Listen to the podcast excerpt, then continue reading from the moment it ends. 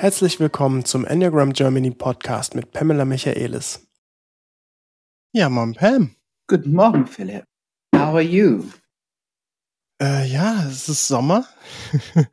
Wir haben seit vier Wochen keinen Podcast mehr hochgeladen. Heute ist der Tag, es ist Juli, Juli. Und ähm, ich habe mein Sommer, mein Sommerhemd an. Ja, schick, schick. ja. Und äh, tatsächlich, wenn diese Folge hochgeladen wird, wer werde ich hoffentlich in der Sonne liegen. Ähm, Im Urlaub sein, um nicht zu sagen. Wo bist du dann genau. unterwegs? Äh, tatsächlich sehr klischeemäßig auf Mallorca. ja, Freunde besuchen. Ja, ja, ja. Ähm, aber äh, weit weg von Ballermann und sonstigen Saufgelagen. Ja, mit viel Ruhe und eigenen Pool und schöne. So ungefähr. Ja, und ein paar schöne Also am besten Berge. keinen Menschen sehen, außer vielleicht mal im Restaurant. Ja, ja, ja. ja, genau. Und schön Paella selber grillen, äh, selber machen. Das haben wir, äh, ist mittlerweile Tradition und wir haben es echt, ich würde schon fast sagen, perfektioniert. Also Paella selber machen ist ein ganz großes Ereignis. Macht richtig viel Spaß. Ja, schön. Das ist so, da komme ich richtig, das ist für mich Erden. Also das dauert dann zwei, drei Stunden wahrscheinlich sogar länger, drei, vier Stunden machst du dir einen schönen Cocktail dazu und und auch ähm, alles schön frisch auf so einen überdachten Marktplatz einkaufen, so diese ganze Fischsachen und so weiter. Ja, unter anderem, genau, genau. Und dann äh, auch diese Reihenfolge, in der man es dann anbrät und dann, ähm, wann der Reis dazu kommt und das sogenannte Caldo, also es gibt Caldo, das nennt sich so in Spanien. Das ist, äh, ich würde sagen, wie eine Gemüsebrühe oder eine, ja, je nachdem, was du halt willst, Gemüse oder, oder ähm, auch Fleisch, also gibt auch Hühnchenbrühe oder so. Aber das ist nochmal speziell für Paella sozusagen. Und ähm, ja, ich also kenne das ist, ein bisschen. Meine Schwester macht es ja auch auf ihre Terrasse und dann baut sie so einen langen Tisch auf und ja, ja. Ja, genau. Das kenne ich. Und dann kommen irgendwie, dann stellst du diese riesige Paella irgendwann am Ende dahin auf diesen Tisch und ähm, ja, es ist schon ein echt geiler Prozess und dann ist so die, die Sonne geht gerade unter und irgendwie, ich freue mich schon sehr darauf. Ich glaube, du hörst, ich äh, kann Urlaub gebrauchen. Absolut. Ja. Wohlverdient, wohlverdient. Genau. Und obwohl unsere Sommerpause ist, ähm, sind wir natürlich nicht untätig. Ich glaube im Gegenteil. Wir kommen dafür, ich sag mal, endlich in Anführungsstrichen endlich dazu, auch mal andere, andere Dinge aufzunehmen. Ich bin gespannt, was du heute für Themen hast. Ich sitze hier wie ein offenes Buch und ja, was hast du heute vor? Genau, also ähm, tatsächlich habe ich mir gedacht, nach langer, langer Zeit und vielen, vielen Fragen, die echt lange in meinem E-Mail-Postfach äh, liegen, ähm, würde ich fragen, würde ich vorschlagen, dass wir ein paar Themen besprechen, die im, äh, ja, die einfach an uns rangetragen werden, an dich, an mich. Ähm, und äh, genau, da einfach Fragen beantworten an von, von Menschen, die auch für uns keine, also oft nutzen wir ja Fragen, um eine ganze Podcast-Folge dazu zu machen, aber die sind dann nicht immer, die wir jetzt fragen, sind nicht immer groß genug für eine gesamte Einzelfolge. Genau.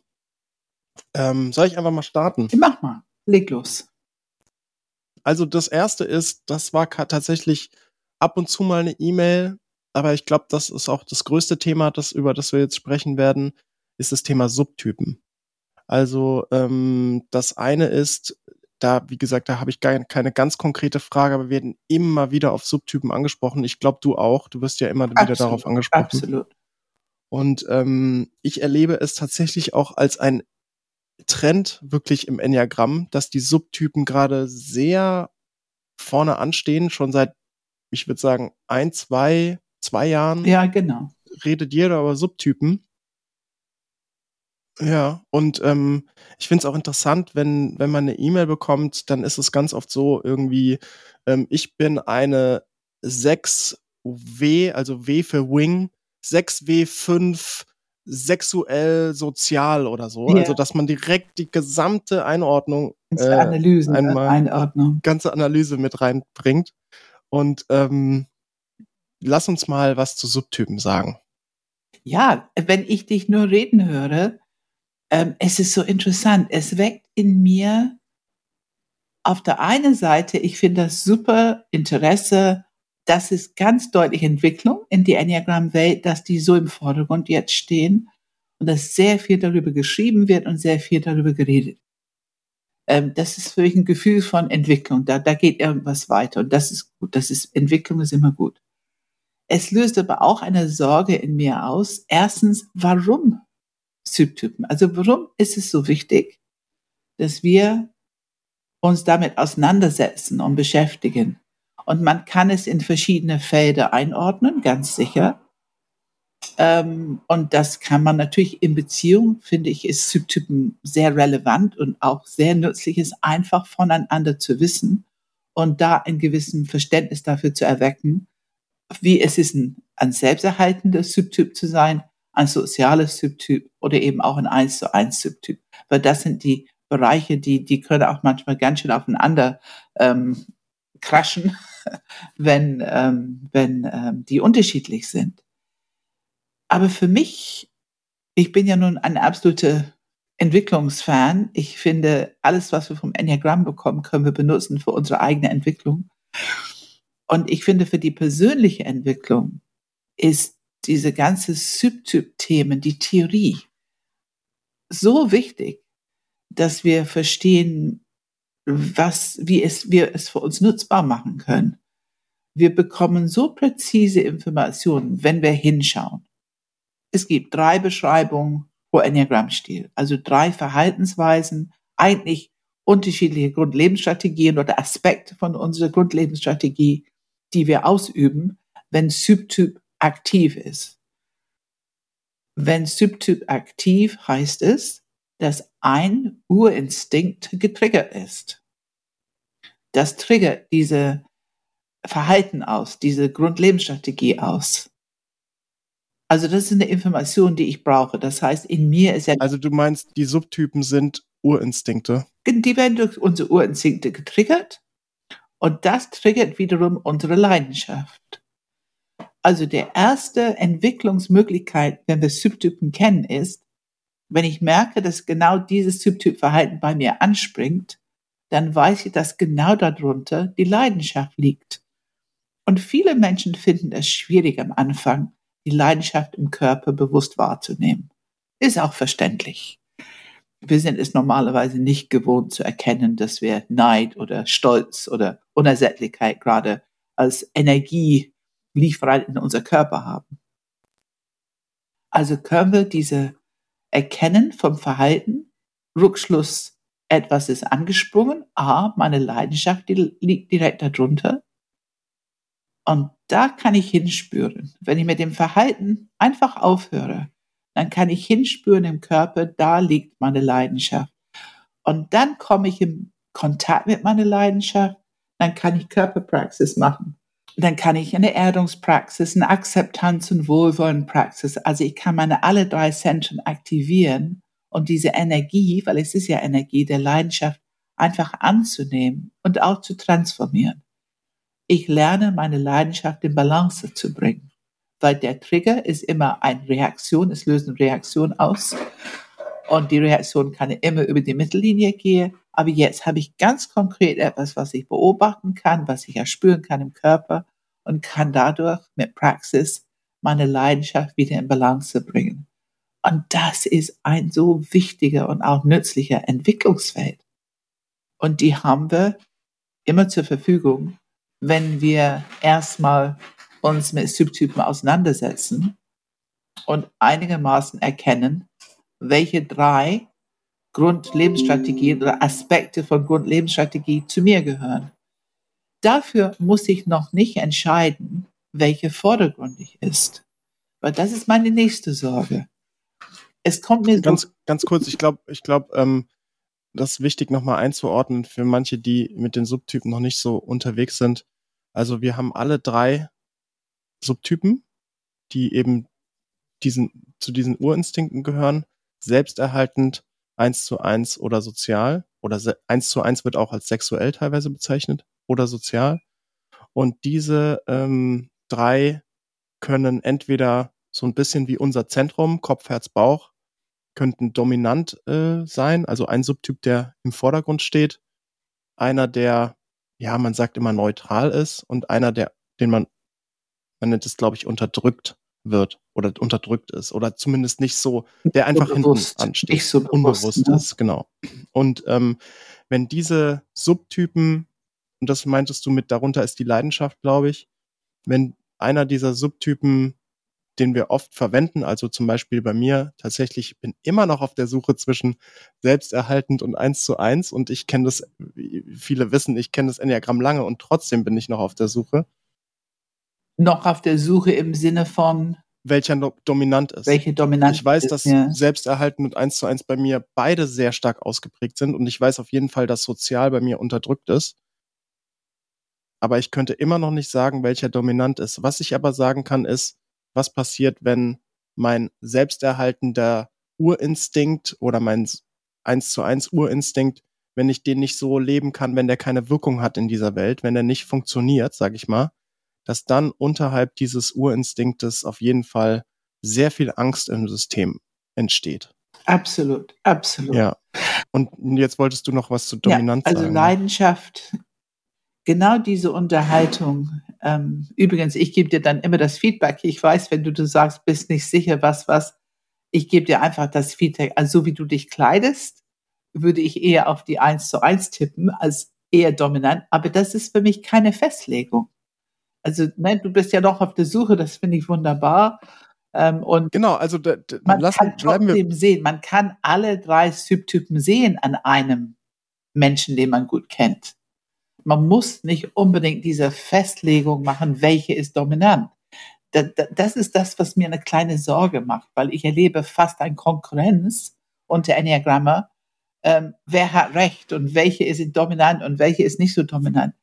Und für mich, ich bin Systemikerin und ich finde es ich find's gut, wenn man eine ganze Weile einfach zulässt, dass alle drei gibt es ja für deinen Stil und deine Aufgabe ist, alle drei ein bisschen aufzudecken, weil du hast ja alle drei Instinkte. Das ist gut so. Das hält dich gut im Leben.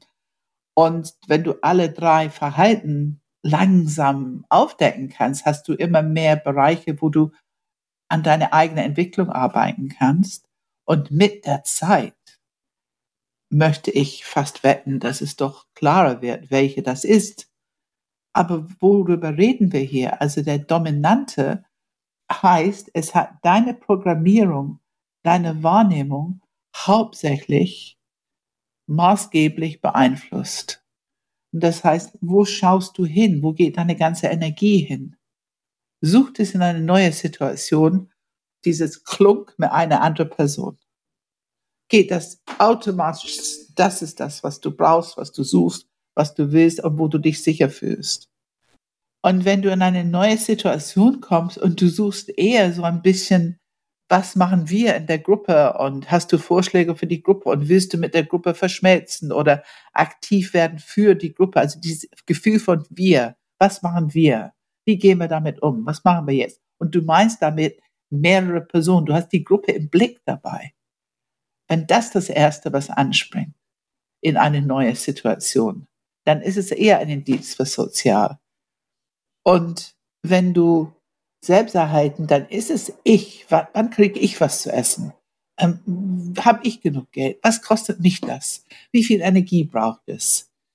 Kann ich irgendwo für mich etwas daraus gewinnen oder muss ich etwas absichern, dass es mich nicht kostet? Oder was, was könnte es meine Sicherheit irgendwie bedrohen? Also dieses Ich ist einfach vordergründig erstmal. Und ähm, das ist einfach etwas zu beobachten mit der Zeit. Und wie du eben gesagt hast, wenn man eins davon erkennt und dann insofern eine äh, Konfrontation damit gibt, indem du genau das Verhalten lässt, du gehst von diesem Gruppenblick nur auf dich, dann wird das Stress auslösen. Weil dein Programm sagt, so richtig sicher bist du, wenn du dich um die Gruppe kümmerst und deinen Platz und deine Rolle in der Gruppe. Wenn du dich nur um dich kümmerst, Ich kann meine Sätze, bist du selbstsüchtig, ähm, du kümmerst dich nicht um die Gruppe, die werden dich ausstoßen, nicht mehr mögen, weil du ja selbstsüchtig bist oder nicht mehr deine Rolle da erfüllst und so weiter und so fort. Also man merkt eine Störung in dem eigenen System, irgendeine Angst und kann alles mögliche Glaubenssätze und so weiter hochspülen. Und die Menge an Angst, die du spürst, ist auch ein Indiz für welche tatsächlich vordergründig ist. Und ist es die eins zu eins, wo du Kontrolle aufgibst oder nicht mehr das Verhalten ausübst? Wenn du jetzt zum Beispiel graue Maus dich anziehen würdest für ein paar Tage oder eine Woche oder zwei Wochen, wie würde es dir gehen? Mit Absicht nicht drauf achten, wie, ne, wie du gekleidet bist, wie du aussiehst. Wie würde es dir gehen? Oder, oder ähm, für mich ganz deutlich, wenn ich komplett aufhöre, charming zu sein, ne? so diese Lachen und charming und sehr aktiv in Beziehung gehen. Ähm, wenn wir aufhören mit dieser Subtyp-Strategie, dann begegnen wir die Angst darunter, weil es ein Urinstinkt hat, was mit Angst zu tun. Es soll ja Angst auslösen, damit wir surviven. Ja. Ähm, also nur um da ganz kurz drauf zu antworten, damit es nicht so in der Luft hängt also ich merke dieses, dieses ähm, 1 zu 1, was ja bei der 3 als männliches, weibliches Image genannt wird oder auch, ich glaube, andere sagen auch Filmstar oder sowas. Also die, man, man zieht sich so an, wie ähm, es, wenn man ein Mann ist, dann zieht man sich mit Anzügen oder keine Ahnung was, ne? Also dieses ein bisschen männlichere Image. Und ähm, ich habe gemerkt, dass es bei mir ähm, tatsächlich auch total mit Anpassung zu tun hat, im Sinne von, wer ist die Gruppe, wo gehe ich hin? Ich kleide mich am liebsten tatsächlich mit Hemden und Anzügen. Das wäre mein persönliches Stilmittel, egal wo ich hingehe. Ähm, ich kann aber auch tatsächlich mit äh, Jogginghose und irgendwie ähm, tatsächlich Schlafshirt noch im Supermarkt stehen. Also das ist mir dann auch egal. Ähm, teilweise. Also da, da achte ich jetzt auch nicht drauf. Aber ich merke zum Beispiel, dass ich 2019 oder 20 oder wann war es? Ähm, nee, 19, 18, irgend, ja, auf jeden Fall in der Vergangenheit ähm, in der Enneagramm-Welt schon mich angepasst habe und dieses ganze Thema komplett äh, liegen lassen habe. Ich bin in Hoodie gekommen, in T-Shirt, in irgendwie ähm, ja, einfach nichts Besonderem, sage ich mal. Hm, einfach weil ich äh, es ausprobiert habe und auch auf der anderen Seite ähm, das Gefühl hatte, wenn ich da echt mit Anzug komme, das ist einfach das, was denken die anderen über mich, ne? Also so Kopfmenschen, Bauchmenschen, da sind, glaube ich, schon irgendwelche Glaubenssätze relativ schnell da, wenn jemand sich zu übertrieben anzieht, sage ich mal, in so einer Gruppe. Ähm, aber ich merke, dass meine Angst und meine Angst ist größer, wenn dieses Selbsterhaltende weg ist. Also wenn ich, ähm, da spricht man ja von finanzieller Sicherheit, also wenn ich irgendwie ähm, merke, dass auf meinem Konto irgendwie so ein bisschen, ich sag mal, der, der Kontostand leerer wird, ähm, auch wenn ich jetzt nicht extrem viel Geld auf dem Konto habe, aber wenn ich merke, es, ich sehe kein, es wird mehr, sondern ich sehe ein, in Zukunft wird es weniger, dann äh, ist bei mir nicht nur, ex also dann ist existenzielle Ängste da. Also das äh, triggert mich auch wesentlich stärker und tiefer als dieses, ähm, ich ziehe mir einfach was anderes an. Das hm, hm, hm. kann ich relativ frei entscheiden und fühle mich da auch freier, ähm, damit umzugehen. Ja. Ja. Und, und deswegen bin ich so hin und her gerissen. Ja, ja, ja. Und ähm, das ist, deswegen bin ich so vorsichtig damit. Ich finde, es ist ich finde es gut, dass man systemisch schaut und alle drei, sich mir alle drei wirklich gut auseinandersetzt und einfach merkt, ach, das ist mehr, das ist weniger, ach, guck mal, da ist das, das wieder. Also sich wirklich ein bisschen schwierig damit auseinandersetzen und sich richtig gut kennenlernen mit alle drei ähm, Strategien, Subtyp-Strategien und die Leidenschaft suchen. Und es gibt noch ein Thema, die mich auch ein bisschen Sorge macht, mit alle tolle Entwicklung ist ein bisschen Sorge. Wir reden über Verhalten, wenn wir über Subtypverhalten reden. Die Strategie ist Verhalten erstmal. Und ähm, wie wir wissen, da habe ich sehr viel Arbeit getan mit dieser richtige Einordnung der Enneagramm, des Enneagrammstils hat ganz viel damit zu tun, dass wir diese Ebene Verhalten verlassen und auf tiefere Indizien und Glaubenssätze und Sprache und Zentrensprache und die Energie und Beziehungsangebot und so weiter. Also sehr viel mehr Indizien sammeln, bevor wir irgendwo glauben zu wissen, welche Enneagrammstil jemand hat. Und ich würde es sehr willkommen heißen, wenn die Subtyp ähm, Begeisterung auch ein bisschen nüchtern hinschaut. Reden wir jetzt wieder nur über Verhalten oder haben wir die Möglichkeit, auf tiefere Ebenen einfach zu überprüfen? Zum Beispiel, was wir jetzt besprechen, was du eben erzählt hast, was macht mir am meisten Angst? Oder wo geht zuerst meine Wahrnehmung hin? Oder einfach tiefere Indizien. Also ich würde sehr willkommen heißen. Die Arbeit werden wir bestimmt auch in Zukunft machen. Da bin ich ganz sicher, zumindest einige von unseren Lehrer, ähm, dass wir einfach diese Sherlock Holmes Arbeit ausbauen und auch genug Indizien, die, die, welche Indizien können wir sammeln, um auch hier einfach eine bessere, klare ähm, Weg aufzuzeigen und dass die Leute sich da ein Tick leicht hm. auch einordnen können. Eine gute Überprüfung. Also mir ist immer wichtig, die gute Überprüfung, dass die Leute es selber erkennen können. Ja, ich finde da, also ich habe zwei Themen, die ich da gerne noch ergänzen würde. Also, mh, hm, was ich sehr schwierig finde, ist, wenn ich Leute kennenlerne, die ja das Enneagramm vielleicht jetzt noch nicht so lange kennen, aber selbst Leute teilweise, die das Enneagramm schon länger kennen. Und ich höre eine sehr eloquente, perfekte Erklärung, warum ich ein bestimmter Enneagrammstil bin, aber weil dieser bestimmte Subtyp ist ja anders als der Rest und deswegen ist mein Vierer selbsterhaltender Subtyp ähm, irgendwie, deswegen kann ich keine acht sein oder was auch immer oder keine sechs oder keine drei oder keine wer auch immer welcher Stil, weil der Sozi weil ich bin auf jeden Fall der Subtyp und wenn der Subtyp in der vier so ist, dann kann ich das nicht andere sein. Also das ist immer, finde ich, sehr viel Akrobatik im, im Kopf. Ja, äh, um, intellektuelle um Klimmzüge, ne? So, wir sprechen darüber, oh, da sind so viele intellektuelle Klimmzüge im Gange, die, sind, ja. die lösen bei mir höchsten Verdacht aus. Und da bin ich, da will ich sehr vorsichtig, ähm, wir beide sicherlich, ja. sehr vorsichtig äh, mahnen, ja, dass, das, ähm, dass so ein Enneagrammstil zu finden nicht unsere Empfehlung ist. Nein, nein. Also also wenn es intellektuelle Klimmzüge noch braucht, dann bist du noch nicht da. Dann hast du noch nicht erfahren, wie es ist, diesen Enneagrammstil zu haben, weil dann braucht man nicht mehr so viel Kopf dabei dann weiß man das einfach. Und was ich, ähm, was ich auch wahrnehme, ist, dass ähm, wir zum Beispiel in Enneagramm-Stil-Interviews, wenn wir Leute interviewen, um ihren Enneagramm-Stil herauszufinden, dann ist uns der Subtyp eigentlich egal. Also ja. ich frage Fragen zu den verschiedenen Enneagramm-Stilen und ähm, welcher Subtyp da vor mir sitzt, hat aus meiner Sicht keine Relevanz. Erst. Zumindest erst, erst, ja. erstmal. Also klar im Verhalten und in der Ausprägung und in der Unterschiedlichkeit und das macht natürlich auch, wenn du viele Enneagrammstile eines Stils kennen oder Menschen eines Stils kennenlernst, macht natürlich auch die Vielfalt.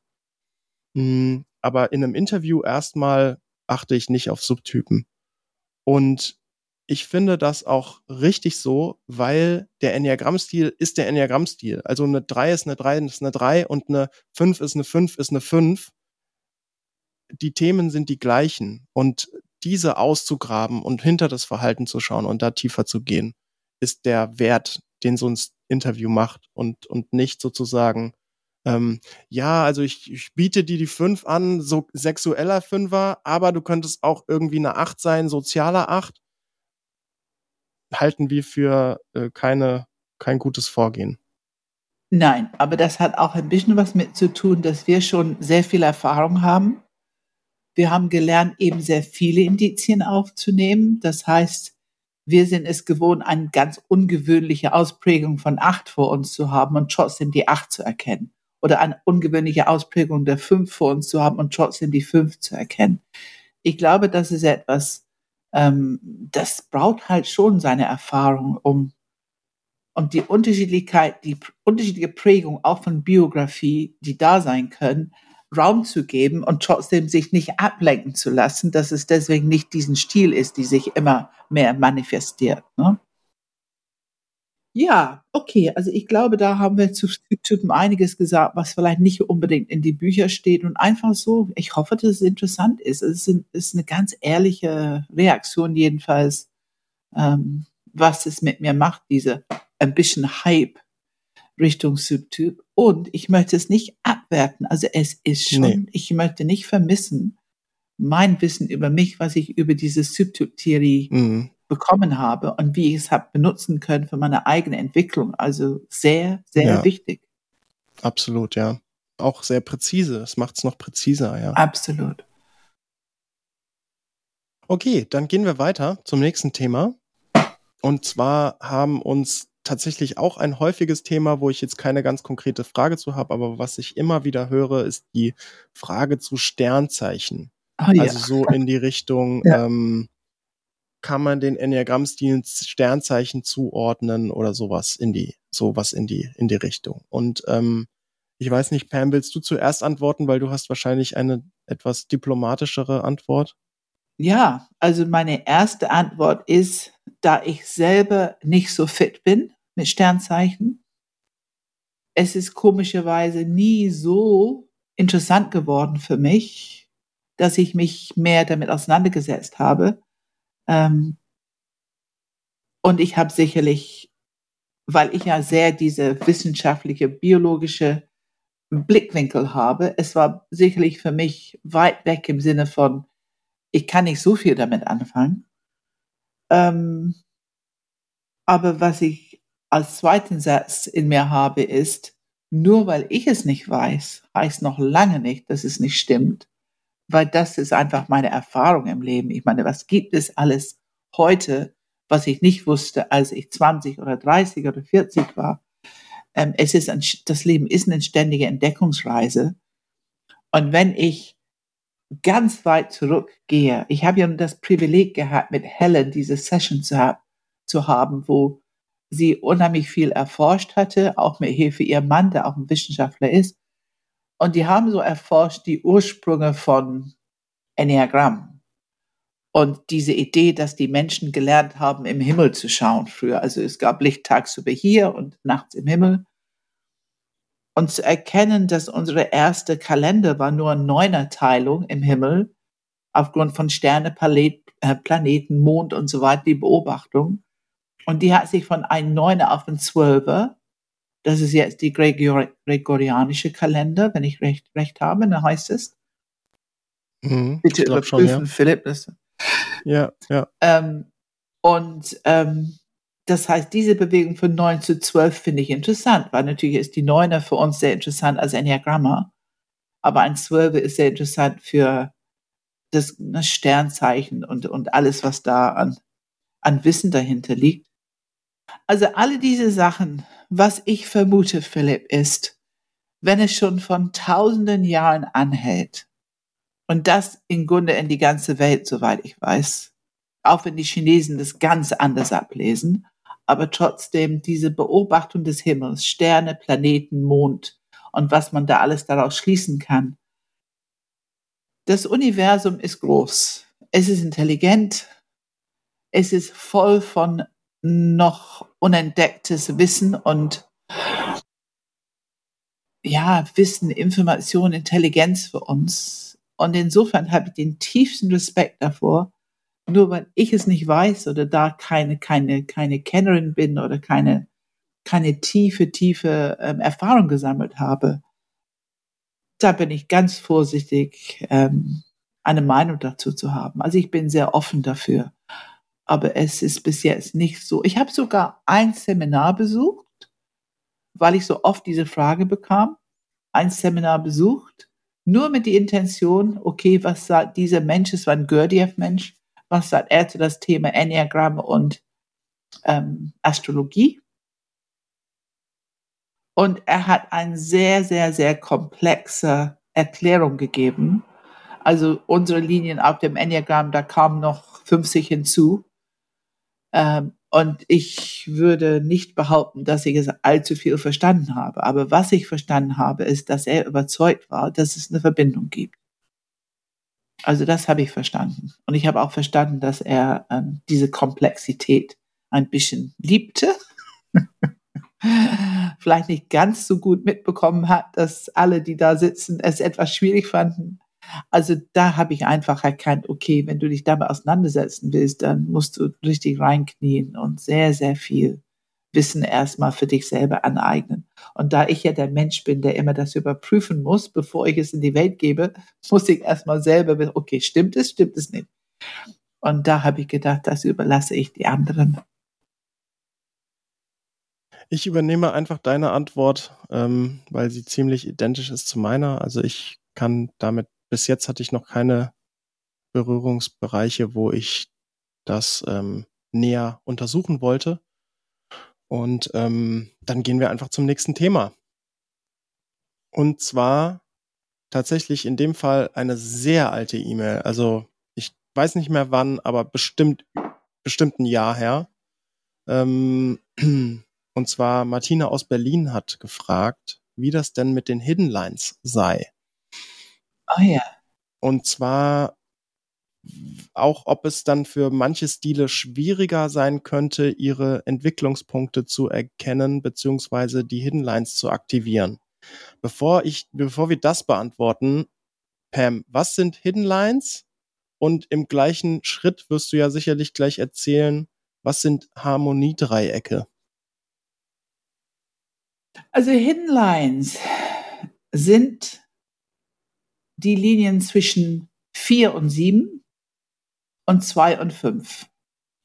Und wer ein Enneagramm-Symbol vor sich hat, vielleicht hast du sogar einen ausgedruckten, wo du die Line selber ziehen kannst, dann siehst du ganz deutlich, dass wenn du die Linie ziehst zwischen vier und sieben, dann hast du vier, sieben, eins im Dreieck. Und das würde heißen, du hast eins im Bauch, sieben im Kopf und vier im Herzzentrum. Das heißt, die Hidden Lines geben alle Enneagram-Stile ein Zentrum, ein, ein, ein, ein Punkt in jedes Zentrum. Dann haben plötzlich alle ein Kopf, Herz und Bauchzentrum als Entwicklungspunkt. Gehen wir davon aus, dass dein Enneagram-Stil auch ein Punkt ist, auch ein Entwicklungspunkt auf jeden Fall. Und dann die Linien dahin zu deinen anderen Punkten. Die vier hat die Verbindung zu sieben, sieben zu vier. Und somit haben Enneagramm-Stile 1, 7 und 4 alle drei Zentren zur Verfügung. Und mit der 8, 2, 5, somit haben 8, 2 und 5 alle drei Zentren zur Verfügung. Also du meinst die versteckte Linie sozusagen Hidden zwischen Lines verbinden, ne? 2 und 5 dann. Genau. Ja. Und das, natürlich macht es Sinn, es ist ja ein bisschen das Gefühl, was alle haben. Warum haben manche alle drei Centen und manche nicht? Und es ist meine Erfahrung. Also ich habe das gelernt von David Daniels schon sehr früh. Das wunderte mich, dass es in Amerika sehr viel später so richtig integriert würde in die Lehre. Ähm, und für mich war es klar, dieses Thema Enneagramm, mein Umgang damit ist fünf pur. Und das war vorher nicht meine Art, so tief in einem Thema reinzugehen. Also ich war sicherlich sehr interessiert und sehr viel. Ich habe sehr viel gelesen, aber ich war nicht mit einem einzigen Thema unterwegs. Und das bin ich ja heute auch nicht. Aber diese tagelang sich hinsetzen mit einem Thema, so wie ich es mit dem Enneagramm gemacht habe, oder tagelang ähm, diese, diese Interviews aus, auswerten und gucken, was wiederholt sich und was erkenne ich da und so weiter. Sogar tagelang, was ist das Enneagramm überhaupt und was beschreibt es? Und also diese Art dabei bleiben, das kann ich erkennen ganz deutlich. Ich würde es nicht machen. Ich hätte es nicht gemacht, wenn ich nicht diese Fünfer Kompetenz entwickelt hätte. Ausschließlich auf einem Thema und immer tiefer, tiefer, tiefer, tiefer. Und dann habe ich so hingeguckt Okay, das machst du also ganz deutlich heute. Ich kann es erkennen. Ich meine, ich rede hier über viele, viele Jahre her, bestimmt 20 Jahre her oder noch länger. Aber dann habe ich erkannt, wenn ich nicht erstmal mich mit meiner vier beschäftigt hatte, ich habe eine Linie zu vier. Als zwei, ja. Mhm. Dann hätte ich gar keine, also zwei zu vier, dann hätte ich gar keine Selbstreflexion gemacht. Da fing es überhaupt, dass ich mir erlaubt habe, mich zu reflektieren. Und natürlich war das unheimlich wichtig, um zu erkennen, wovon reden die eigentlich? Ich kann nicht Nein sagen. Ich wusste nicht, ob es wirklich stimmt, bis ich merkte, oh, stimmt. Oder ich kann nicht meine eigene Position vertreten. Ich wusste nicht, ob es stimmt, bis ich das reflektiert hatte genug und erkannte, oh, stimmt. Und dass ich keine Bauchenergie habe, mich, mich nicht so äh, Konflikt, in Konflikt gut vertreten, das, das hat echt gedauert, bis ich, weil ich habe gedacht, durch meine Art charmant und drumherum und so weiter, was man als Manipulation bezeichnet, fühlte sich gut an. Wieso, mir fehlt doch nichts, ich kann das doch. Ich habe nicht das Gefühl gehabt, dass ich immer nur Fußmatte war. Es hat echt gedauert, bis ich so erkannte, boah, du lässt ganz schön viel mit dir passieren, weil du nicht Nein sagst und weil du nicht gut Position beziehen kannst und so weiter. Und da merkte ich, okay, die vier brauchte ich unbedingt, um meine acht so attraktiv zu finden, dass ich es unbedingt aktivieren wollte, dieses Bauchzentrum. Und da habe ich ganz viel Arbeit dann investiert, dieses Bauchzentrum zu aktivieren. Das hat jeder von mir immer wieder im Podcast gehört. Und ja, erst ja. dann, das heißt für mich spiralenmäßig, also zwei zu vier zu acht Spiralenmäßig. Und dann konnte ich es richtig rum und die fünf konnte richtig volle Blute für mich nutzbar sein. So sehe ich das. Es ist eine spiralenförmige Entwicklung. Und ich glaube, das gilt für diese gerade für diese vier Enneagramm-Stile. Es stimmt, es ist ja. meine Beobachtung, sehr viele Menschen, die ich inzwischen gecoacht und begleitet habe über vielen Jahren, das stimmt. Es gibt diese Hidden Lines, es gibt diese Potenzial. In jeder Sieben ist eine kleine Vier, in jeder Vier ist eine kleine Sieben und in jeder Fünf eine kleine Zwei. Fünfe können unheimlich hilfreich sein, unheimlich empathisch und zugewandt sein, manchmal erstaunlich im Vergleich zu wie sonst das Auftreten ist. Und die Zweier können auch, wie gesagt, sehr akribisch mit einem Thema unterwegs sein. Damit hast du eigentlich schon die Frage vorweggenommen, ähm, wie die Stile 2, 5, 4 und 7, die ja erstmal kein, keine direkte Linie in der Enneagramm zur, zum, zu den jeweiligen Zentren haben, ähm, wie die damit umgehen. Also ähm, Würdest du es aber sagen, also das war letztendlich die Frage in der E-Mail, würdest du sagen, dass die das ein bisschen schwerer haben, sozusagen die Entwicklungspunkte ähm, bis zur Hidden Line zu entwickeln? Oder hat jeder sein, ich sag mal, sein Päckchen zu tragen? Du sagst ja immer, es ist sehr gerecht gleich verteilt, aber ähm, jetzt nochmal ganz konkret. Also ich mag nicht bewerten, schwieriger und nicht schwieriger. Ich mag nicht bewerten ähm, weil ich glaube, dass jeder seinen Weg zu gehen hat. Und ich mag auf keinen Fall irgendwie sagen, ah, einer hat einen viel schwierigen Weg als jemand anders. Wenn ich das überhaupt sagen würde, dann würde ich das auf die Biografie beziehen. Weil manche Menschen haben tatsächlich eine sehr harte Anfang im Leben, eine sehr harte Biografie. Und mit einer sehr harten Biografie musst du sehr viel Schutz entwickeln. Du musst ein sehr ich sage mal, eine starre Überlebensstrategie entwickelt, die wirklich für dich immer da ist und sofort funktioniert, wenn es ein bisschen schwierig wird. Und natürlich haben die Menschen es schwieriger, das aufzuweichen, Teelöffelchen für Teelöffelchen überhaupt ein bisschen was zuzulassen, ein bisschen Veränderung. Und alle haben mehr Angst. Also wer eine harte Biografie hat, begegnet mehr Angst, etwas davon loszulassen. Auch wenn ich eine Acht bin, auch wenn ich eine 2 bin, auch wenn ich eine 4 bin, auch wenn ich eine 7 bin. Also ähm, das wäre für mich Kriterien, die es schwieriger machen. Wir können aber, wenn wir anfangen zu präzisieren, zu differenzieren, dann können wir natürlich bestimmte Dinge sagen. Also es ist sicherlich schwieriger für Herzmenschen, das Bauchzentrum zu aktivieren. Das ist sicherlich schwieriger als die anderen, weil Kopf und Bauch haben eher es ist schon mehr involviert. Es ist sicherlich schwieriger es ist schwieriger für Herzmenschen, wirklich ihr Herzzentrum für sich zu aktivieren, weil es so involviert ist, so eingepackt in diese Grundlebensstrategie. Aber es ist nicht schwieriger zu erkennen, dass es nützlich sein könnte. Das können Herzmenschen wiederum nach einer Weile relativ gut und schauen oh ja, das fehlt mir wirklich und das musste ich. Ich glaube teilweise sogar sofort. Ja, genau. Ja. Die erkennen sofort, oh, oh. Aber dann ist eigentlich erst, also ich kann sagen, als war, es war für mich erstaunlich, wie wenig ich mein Herz für mich irgendwie nutzen, anwenden, anwendbar machen konnte. Und auch wenn ich es mir richtig vorgenommen hatte, habe ich es immer vergessen. So, aber das ist genauso für die Bauchmenschen. Die haben natürlich den mehr Zugang zum Bauchzentrum, wobei das einen neuen sicherlich verneinen würde, aber es stimmt nicht. Die können, die kommen relativ schnell, wenn die aktivieren, dann wissen die immerhin, wo es ist und die können irgendwie dahin kommen. Es ist wesentlich schwieriger für eine 9 zum Beispiel im Herzzentrum zu kommen. Wesentlich schwieriger. Für eine 8 ist es leichter zu wissen, dass das Herz da ist, weil das ist das, wovor die Angst tangiert zu werden. Die wissen, dass es da ist. Das wissen die jeden Tag, ich glaube jede Minute.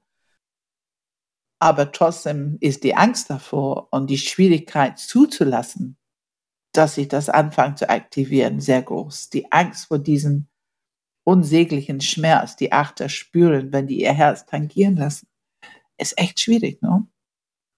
Und so könnte ich bei jedem Enneagrammstil rumgehen und bestimmte Aspekte von Entwicklung benennen. Dann sag zumindest noch für die Gerechtigkeit fürs Kopfzentrum der, die Schwierigkeit der anderen Zentren. Ja, die Schwierigkeit für Kopfzentrum ist auf jeden Fall Herzzentrum im Sinne von Gefühle zu erzeugen Scham. Da ist so viel Scham um Gefühle herum. Und das ist sehr schwierig für Kopfmenschen zuzulassen, dass das Herzzentrum mit aktiviert wird. Und nach dem Scham kommt Vertrauen.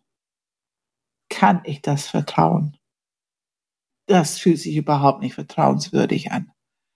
Also Scham und Vertrauen sind zwei große Hindernisse für die Kopfmenschen was es für die Siebener zum Beispiel sehr viel, ich meine, ich sage nicht leicht, aber leichter macht im Sinne von attraktiver, ist, dass es eine komplett neue Erfahrung ist, was man bekommt, wenn man sich mit seinem Herzzentrum beschäftigt und aktiviert. Also wie viele Siebener mir erzählt haben, was das für einen Unterschied in ihr Leben macht. Ähm, und, und dass die einfach erstaunt sind, dass es sowas gibt. Also und das ist natürlich leichter für eine siebende Struktur. Die sind ja interessiert, die wollen neue Erfahrungen machen. Also es ist leichter, schmackhaft zu machen. Ähm, erzähl du mal eine Sechs, das ist eine neue Erfahrung. ist nicht ganz so attraktiv. Oh, noch mehr Unsicherheit und noch mehr Orientierungslosigkeit und, ähm, und dann der Charme dazu. Also, und eine Fünf ist sicherlich am allerschwierigsten. Also, äh, ich weiß, dass die körperliche Erfahrung von sich richtig im Herzzentrum einlassen, finden die sehr, sehr herausfordernd. Und da müssen die den Mut aufbringen und eine gute Praxis haben, diese körperliche Erfahrung zu halten. Und äh, ich habe schon ja, dolle Beschreibungen gehört.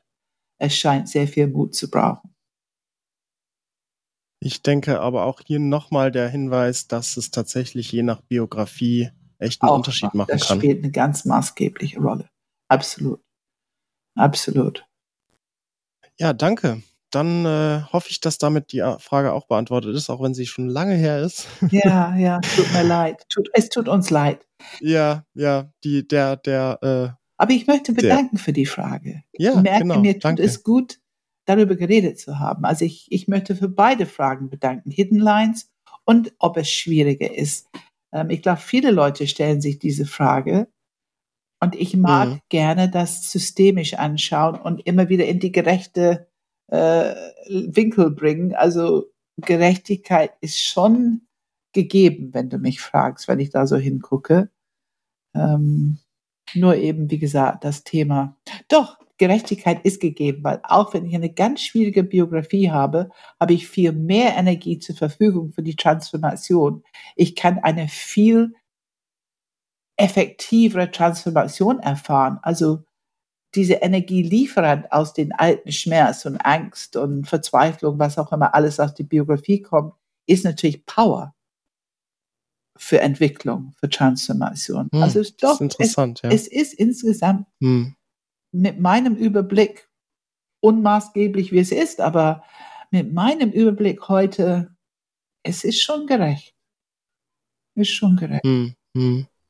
Und das Ja, große tats- Glück ist immer, wenn die Leute, die Menschen diesen Weg finden. Ich finde, das, das ist das, das ganz große Glück. Welcher Zufall in meinem Leben bringt irgendein Mensch oder irgendein Buch oder irgendein Papier, die, die das auslöst, dieses bisschen auf den Weg kommen, ne? Ja, dann gehen wir mal zur nächsten Frage. Ähm, wir haben noch, na, mal gucken, ob wir es schaffen. Auf jeden Fall, eine habe ich noch. Und, war, und zwar wurde die tatsächlich auf YouTube gestellt. Auf einem YouTube-Video. ähm, und die Frage war, mich würde mal interessieren, welcher der neun Fixierungen sich am schwierigsten selber erkennt. Also es geht da um die Enneagramm-Stil-Findung sozusagen. Und ähm, hast du eine Erfahrung, Pam, wer sich am schwierigsten auf dem Weg selber erkennt? Ich glaube, ich würde jetzt gerne hören, was du dazu sagst.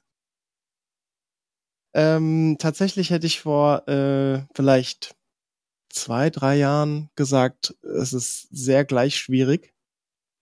Ähm, also für jeden auch natürlich wieder Biografie ein kann ein riesiges Thema sein, aber ich hätte das geantwortet. Ich ver vermute mittlerweile, wenn ich ganz ehrlich sein darf oder bin, ähm, ich vermute echt mit der Erfahrung, die wir in den letzten zwei, drei Jahren gemacht haben, dass es vielleicht für Enneagramm Stil 3 am schwierigsten sein könnte, den eigenen Stil zu finden. Zumindest haben wir in Interviews sehr oft auch in Gesprächen danach ähm, oder ich fange anders an. Wenn die Menschen in, in Enneagramm eine, ein Interview starten und da reinkommen, ist es ganz oft so, dass sie einfach eine, eine eigene Einschätzung haben, wo sie sich selber finden.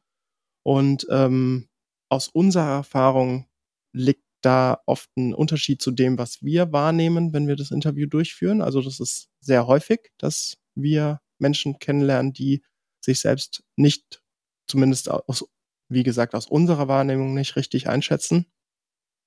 Jetzt ist es aber so, dass man dann mit, ich sag mal, ein, zwei Gesprächen mh, schon ganz gut, glaube ich, Menschen auf den Weg bringen kann im Schnitt, ähm, dass sie Dinge über sich erkennen, auch wenn es vielleicht nicht immer einfach ist, das anzunehmen, weil es auch schmerzhaft sein kann. Ich kann aus dem, du und ich können aus eigener Erfahrung sprechen, dass es schmerzhaft sein kann. Und ähm, was ich allerdings entdeckt habe oder wir gemeinsam auch, dass bei Enneagram Stil 3 diese Gespräche,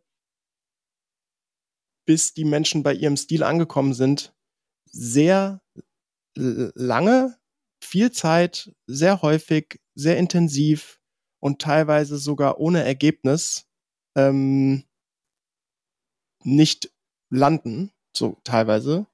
Und ähm, das ist etwas, was ich tatsächlich am häufigsten bis jetzt bei Enneagram Stil 3 entdeckt habe. Was würdest du sagen, Pam? Also ich kann es auf jeden Fall unterschreiben, dass die, diese Erfahrung machen wir immer wieder und immer wieder. Und wenn, wenn es eine von die, es, nicht alle, es gibt ab und zu mal eine drei, die sich schnell erkennen kann als drei und das auch akzeptiert. Und die sich auch sogar freut, eine drei zu sein. Ja, ne? die sich ja. freuen, eine drei zu sein und, und finden das also zum Beispiel besser als eine acht, weil die vorher irgendwo als acht eingeordnet würden oder so. Die, die, die, diese Menschen gibt es auch. Aber insgesamt, früher habe ich gedacht, dass die vier am allermeisten Schwierigkeit hatte, sich zu erkennen. Das habe ich lange gedacht. Ah ja, War ein okay. bisschen meine Erfahrung. Dann habe ich aber auch erlebt, dass die acht teilweise, nur teilweise, vor allem die achte, die denken, die sind vier, die haben auch echt Schwierigkeiten, diese vier loszulassen und zu akzeptieren, dass es der Enneagramm-Stil 8 ist. Also da habe ich viel Erfahrung mit.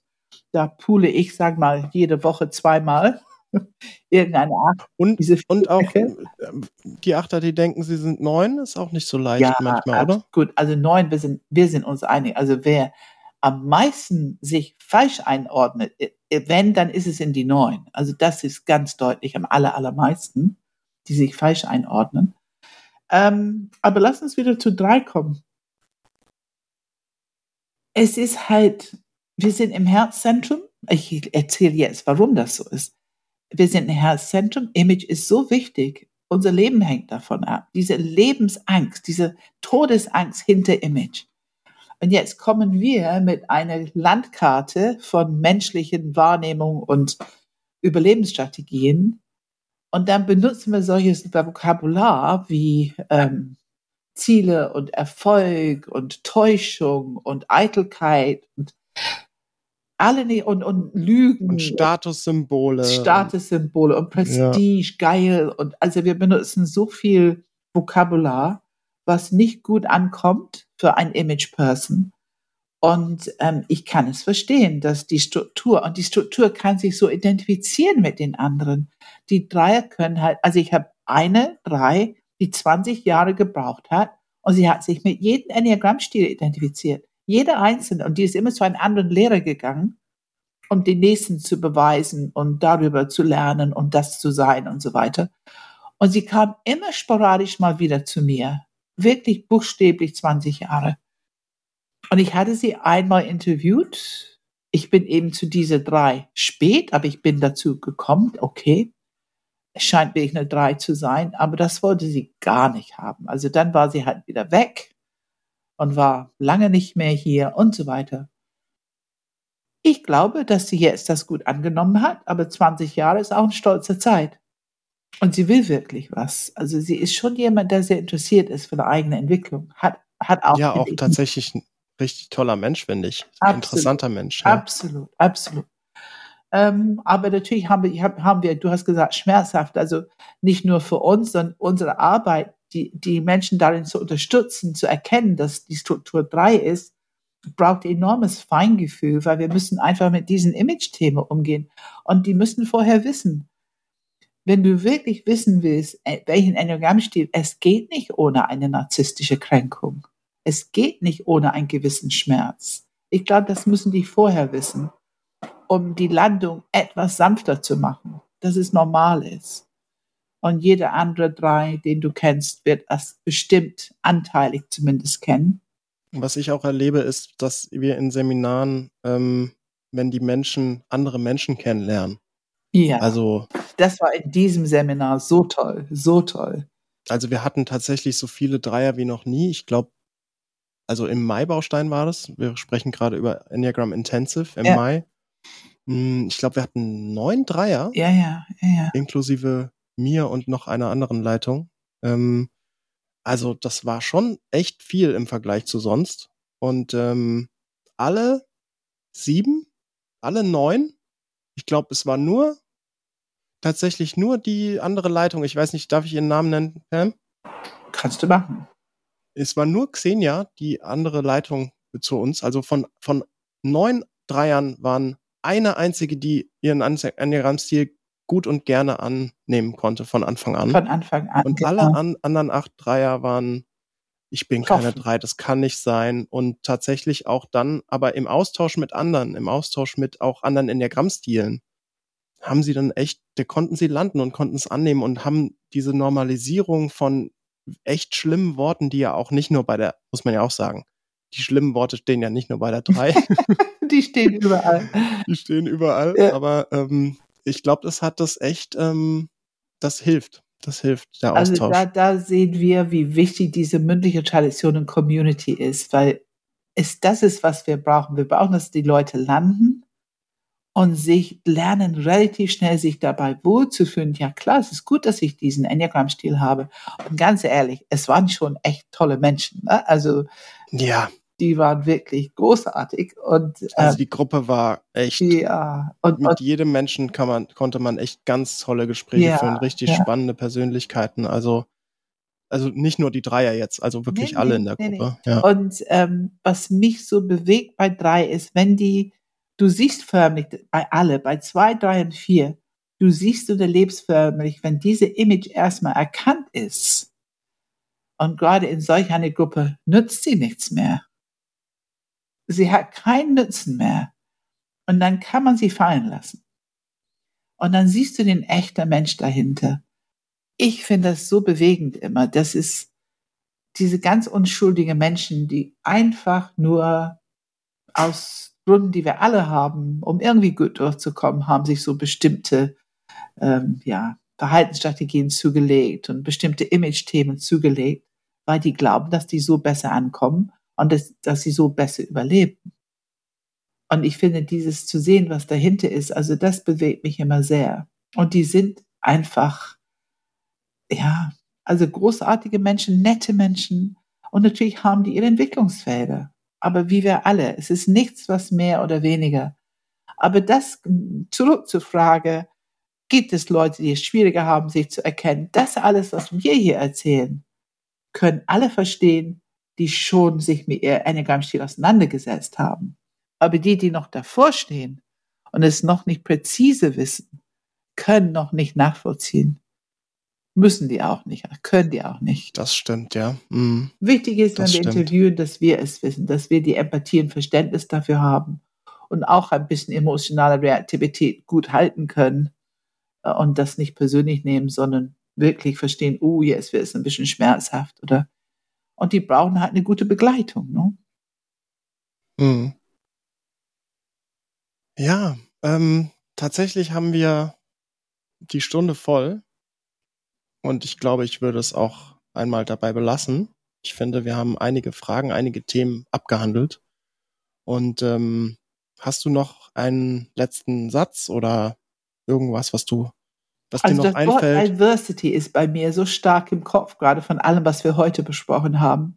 Ich finde diese Offenheit für Diversity, Akzeptanz und Neugierde statt Bewertung alle Themen, die wir jetzt gerade besprochen haben, ob es jetzt die Theorie von Subtypen, die Theorie von Hidden Lines, ob es die eigenen Enneagramm-Stil, dass diese Unterschiedlichkeit gibt es überall. Wir dürfen nicht denken, dass wir irgendwas wissen. Es kann immer unterschiedlich sein. Es gibt keine Regeln, wie Enneagramm-Stile unterwegs sind, wie Menschen unterwegs. Und ich finde diese Wertschätzung für Diversity offen, neugierig, einen Willen, damit umzugehen und sich nicht sofort in eine Bewertungsschiene zu verstecken und schwarz-weiß und das ist gut, das ist nicht gut, das ist so, das ist so. Ich glaube, das, das haben wir heute ziemlich gut so als Thema, so über, Übertitel, Untertitel, unter allem. Verstehst du, was ich meine? Äh, ja, ich verstehe total, was du meinst. Ja, ja. Okay, ähm, dann würde ich einfach mal abschließen und sagen, wenn ihr Fragen habt, ihr hört, wir beantworten sie zwar nicht sehr häufig, aber wir beantworten sie. Auch wenn es manchmal ein bisschen dauert. Und ähm, schickt sie einfach an podcast.enneagramgermany.de. Wir, ähm, ich, ich vergesse sie nicht, das ist schon mal sicher, aber ähm, wann ich dazu komme oder wann wir dazu kommen, sie einzubringen, das kann ich nicht immer versprechen aber schreibt uns trotzdem gerne jederzeit. Wir sind sehr dankbar für diese Fragen. Ja, genau. Und ja. ich bin ziemlich sicher, unsere Zuhörer sind sehr dankbar für diese Fragen. Ja. Ja, ähm, dann dieser Podcast, den gibt es auf Apple iTunes, Apple Podcasts, ähm, Spotify, YouTube, wo auch immer ihr Podcasts hören könnt. Da sind, da ist er hoffentlich vertreten. Dann gibt es auf unserer Webseite sehr viele Informationen zu Panels, zu, ähm, also das eine sehr interessante Methode, um den Enneagramm-Stil wirklich nochmal live zu erleben und die Unterschiedlichkeiten besser zu verstehen. Das ist ein Online-Webinar. Dann ähm, haben wir Einführungen ins Enneagramm. Wir haben auch ein Tritelligence-Webinar. Das ist, sind die drei Intelligenzen at Work. Also da geht es vor allem um die drei Zentren und nicht nur um, unbedingt um die neuen Stile. Also da geht es auch um biologische Themen und auch um Übungen mit den drei Intelligenzzentren. Äh, ja, wir haben auch einen Business-Bereich. Wer das Enneagramm im Business verwenden möchte, der findet es unter enneagramgermany.de slash business. Wir haben auch einen Premium-Podcast. Da unterscheiden wir, da stellen wir den neuen Enneagramm-Stilen die gleiche Ausgangsfrage, Also zum Beispiel sowas wie, wovor hast du Angst? Oder ähm, kannst du gut mit Komplimenten umgehen? Und äh, diese Frage stellen wir allen neuen Stilen und dann schneiden wir direkt hintereinander die Antworten, jeweils so ungefähr fünf Minuten. Was sagt die Eins dazu, die Zwei dazu und gehen den Kreis durch bis zur Neun.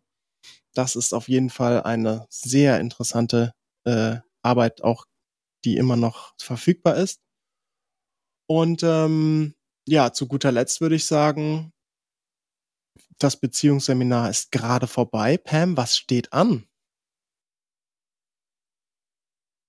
Wir sind jetzt im Herbst und der Anfang des Herbst und wir freuen uns jetzt auf unser Wachstumsbaustein. Das ist immer sozusagen ein bisschen Ziel des Jahres, ähm, ja, wo wir uns damit beschäftigen was sind diese ganzen Potenziale, ähm, wenn wir erstmal so unser Enneagrammstil kennen, Zeit genug hatten, uns damit auseinanderzusetzen auf verschiedenen, diese drei Ebenen und Glaubenssätzen und Gefühle und Energien und Beziehungen und so weiter. Aber jetzt geht es um Transformation. Transformation der Energie, Transformation von der Leidenschaft zur Tugend und empfänglich werden, also wirklich raus aus der Automatismus, empfänglich werden für ähm, diese, ja, einfach der, der Diamant, der durch uns leben will, diese holy idea, also diese, diese Qualität, die wir in die Welt bringen können, dazu beitragen können. Und was wichtig ist, es ist die Arbeit jenseits von Abwehrmechanismus. Also wir arbeiten mit Aufstellungen zum Beispiel. Ähm, und das ist schon ein sehr interessanter und tief bewegender Baustein. Das hören wir immer wieder. Ja, dann danke, Pam. Wir hören uns in einem Monat. Ach so, übrigens noch eine Info. Ähm, ab dem September laden wir alle Podcast-Episoden. Oh, warte.